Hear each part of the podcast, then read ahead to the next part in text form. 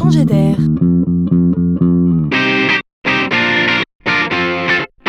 C'est la chronique de Laurent Collen.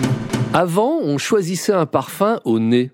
Il y avait là un brin de poésie. On visitait une parfumerie comme on entrait chez un libraire ou un fleuriste, le nez au vent avec l'envie de se laisser emporter par une odeur, une émotion, une image, une phrase qui vous envoûterait malgré vous. Ça, c'était avant. Le parfum deviendrait-il plus sérieux, rationnel À observer ce qui se passe, on pourrait croire que le rapport au parfum évolue. Alors, que voit-on?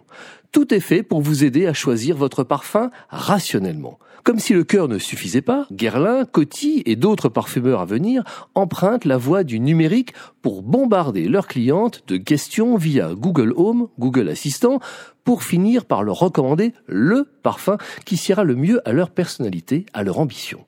Ce moteur de fragrance recourt à l'intelligence artificielle et au machine learning. Entendez ici que ces marques ont entendu près de 5000 femmes en amont pour construire un logigramme de choix vu par les clientes elles-mêmes. Et chaque nouvelle femme qui utilise cette voie enrichit le modèle.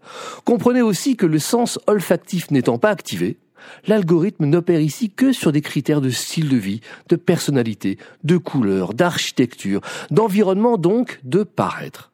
On imaginait bien déjà à quel point ces critères étaient importants dans le monde du parfum, mais jusqu'alors, le marketing, comme par élégance, se cachait. Mais au XXIe siècle, le marketing ne se cache plus. Il s'affiche clairement.